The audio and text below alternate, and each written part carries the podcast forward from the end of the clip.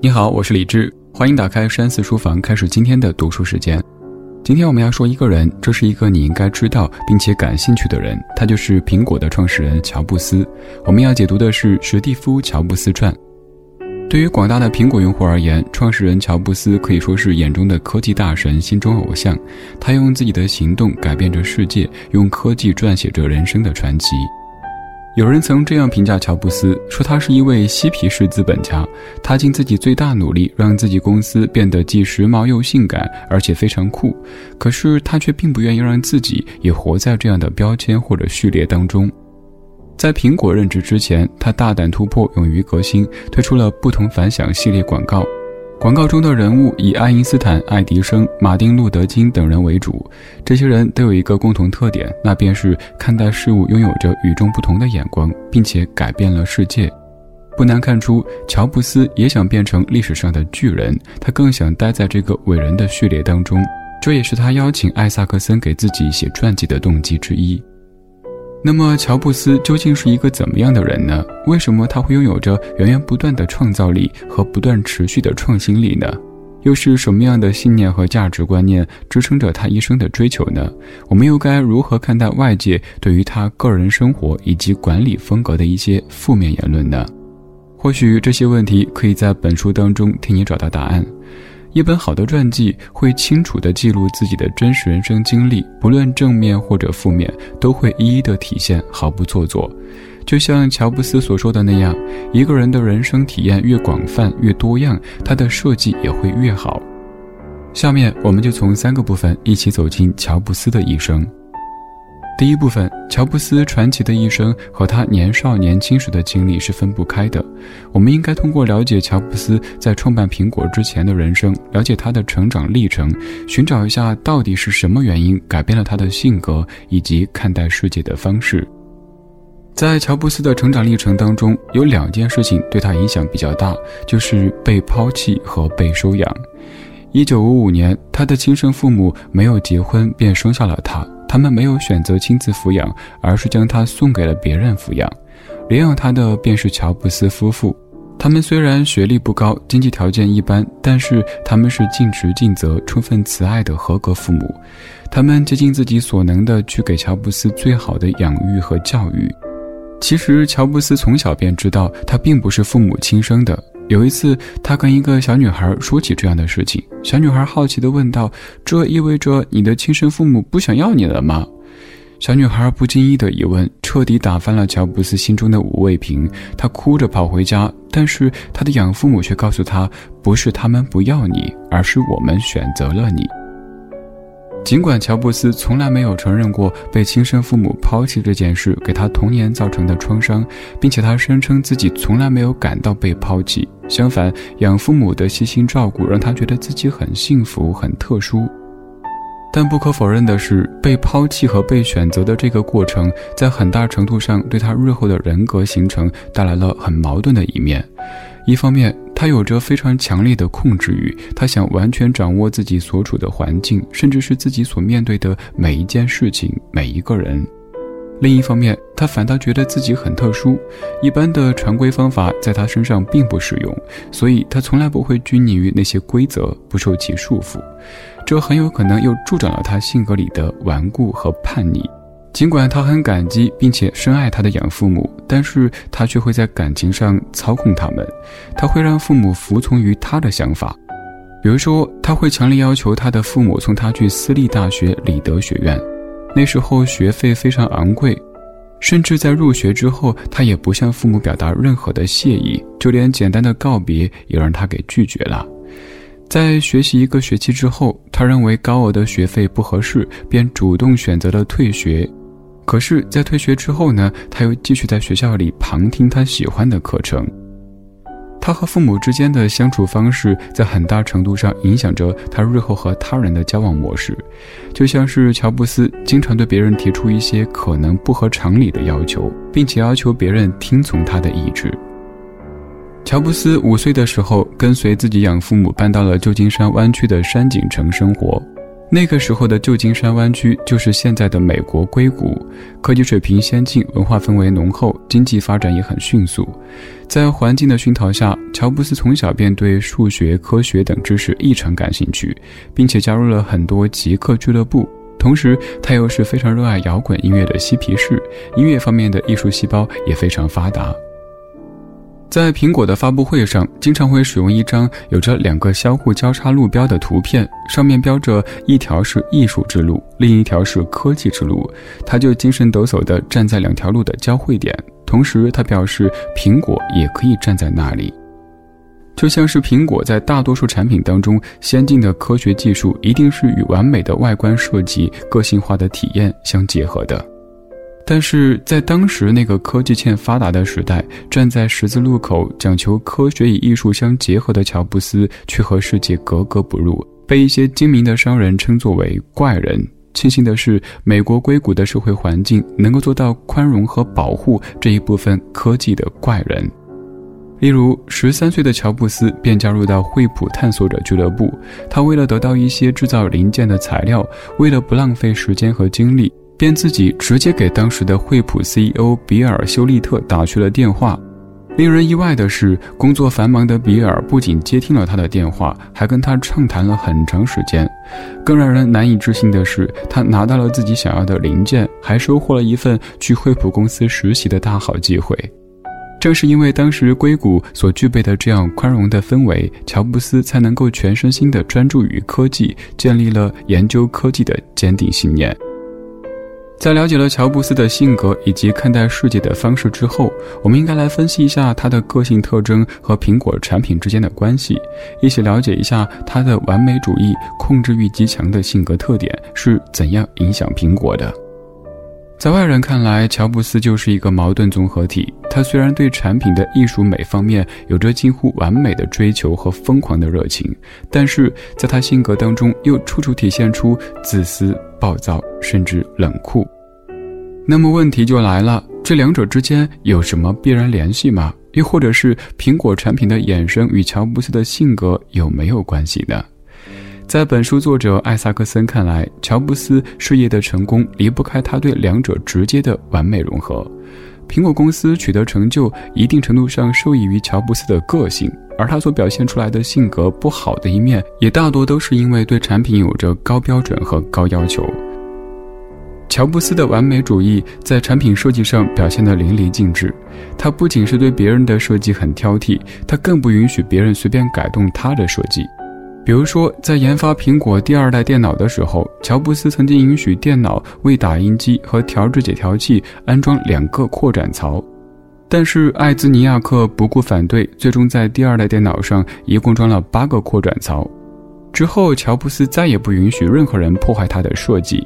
为了避免用户随意打开机箱碰到主板，他把产品设计成为一个整体，只有苹果的技术人员用专门的设备才能打开。这种一个整体的设计方式也成为了苹果电脑的标准化设计。在作者看来，如果乔布斯的完美主义和控制欲都达到顶峰时，在两者作用下会产生一种独特的现实扭曲立场。也就是说，乔布斯会产生一种强大的作用力和气场，根据自己的设想扭曲并改变现实，让自己甚至是别人相信一些现实生活当中原本不会发生的事情。作者艾萨克森认为，现实扭曲立场的根源在于乔布斯内心深处一直有一个坚定的信念，那便是这世上有一些人是非常特殊的，就像是他自己以及爱迪生、爱因斯坦等人。他们被上天看中，天赋异禀，世间常规的法则对他们来说是不适用的。他们可以漠视，甚至是重新制定新的法则来服务于自己或者其他人。因此，当现实和乔布斯的意志不相符合的时候，他就会忽略现实，发挥现实扭曲立场的作用。很多曾经和乔布斯共事过的人表示，虽然有时候现实扭曲立场给他们的工作增添了很多痛苦，但是在大多数情况下，确实能够激发他们的斗志，发挥出超乎寻常的水平。有一次，乔布斯因为对电脑的启动时间过长感到不满意，他一气之下便冲进了麦金塔操作系统设计师拉里·肯扬的办公室，让他想办法缩短开机时间。在肯扬解释无法缩短开机时间的限制性因素和困难时，乔布斯打断说：“假如你有足够的能力可以挽救人们的生命，那你会拼尽全力让启动时间缩短十秒吗？”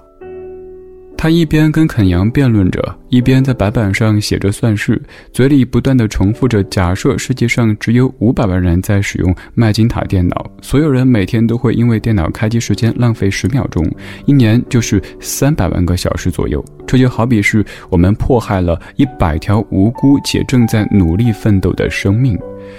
经过乔布斯的一番说教，肯扬被彻底征服。让人惊喜的是，几周过后，在肯扬的不懈努力下，电脑启动时间整整缩短了二十八秒。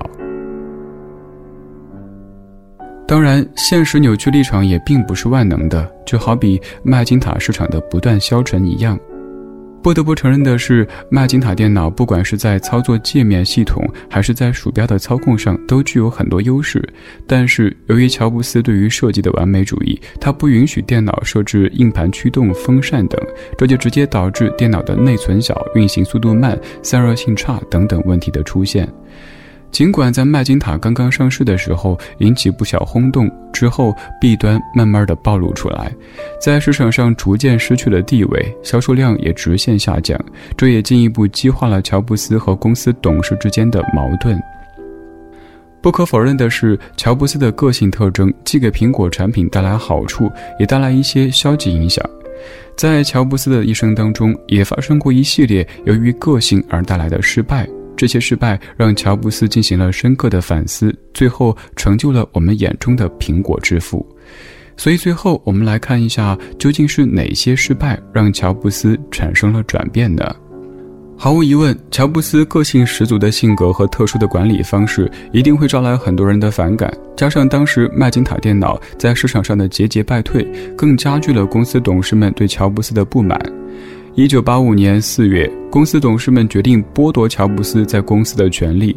几次夺权失败之后，乔布斯在一九八五年九月十七日辞去董事长职务，离开了自己辛辛苦苦创办的苹果公司。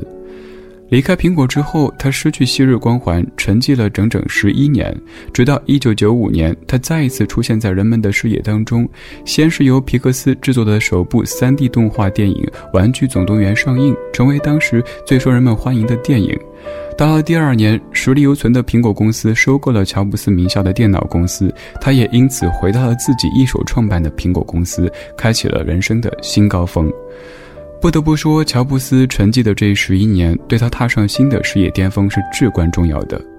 就连作者也说，乔布斯的巨大成功离不开他在下台之后的失败经历。那么，乔布斯都是经历了哪些失败呢？他又是如何在失败当中慢慢的走向成功的呢？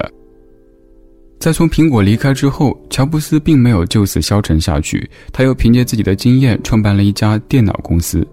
在他看来，他终于可以根据自己个性去打造产品了。他开始毫无节制地放纵自己对完美的要求，例如花一百万美元请人设计公司 logo，机器外观必须是一个立方体，就连机器内部的螺丝都要镶嵌上一层昂贵的镀层，等等等等。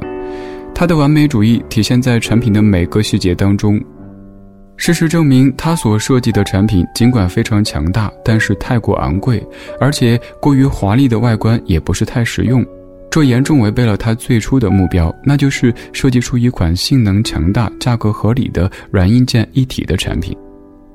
这次失败让他感到非常痛苦，他开始尝试反思自身存在的一些性格缺陷，也开始思考自己是不是太过偏执、太过追求完美主义，遮蔽了他对市场的正确判断等等问题。很明显，这些问题都是无解的。但是乔布斯知道去反思自己，就已经是一个非常大的转变了。之后，乔布斯从大导演乔治·卢卡斯手里花重金买了皮克斯动画工作室。对于皮克斯来说，研究出一款能够集动画制作、高端成像的软硬件于一体的计算机，是工作室一直以来的攻坚问题。多年的心血都集中于此，并且没有很大的进展和突破。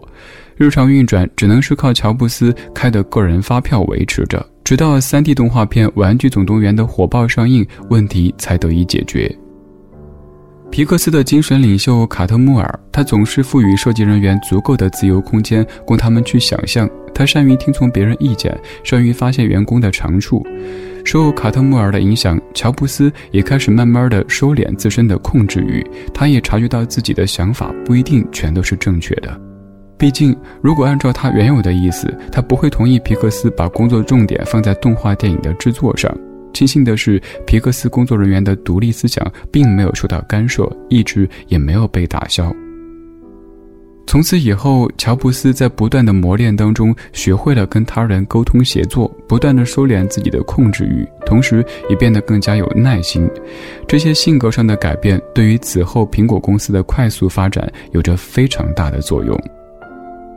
比如大家熟知并经常使用的 App Store，最开始基于对 iPhone 安全的考虑，乔布斯是不允许对任何的外部开发者开放的。好在他立马意识到自己想法是错误的，并且想出了一个周全的方法。他为开发者们制定出一套严格的标准，并且要求外部开发人员必须严格遵从标准，同时编写的程序要经过苹果官方的测试和批准，而且只能在苹果的 iTunes 商店出售给用户。这个方法在保证 App Store 对外开放的基础之上，又让苹果公司拥有了足够的把控力来保证 iPhone 的安全性和完整性。可见，正是因为乔布斯在失败当中不断的改变自己、优化自己，才助推了苹果公司的不断发展壮大。到这里，这本史蒂夫·乔布斯传就解读完了。乔布斯是一个将科技和艺术完美结合的人，但同时他又是一个在性格上并不完美的人。如果还想知道更多乔布斯的生平故事，可以在微信搜索小程序“山寺生活”当中有这本书的纸质版，还有此前解读过的全部书籍纸质版。我是李志，这是山寺书房，下期读书会我们继续梳理见。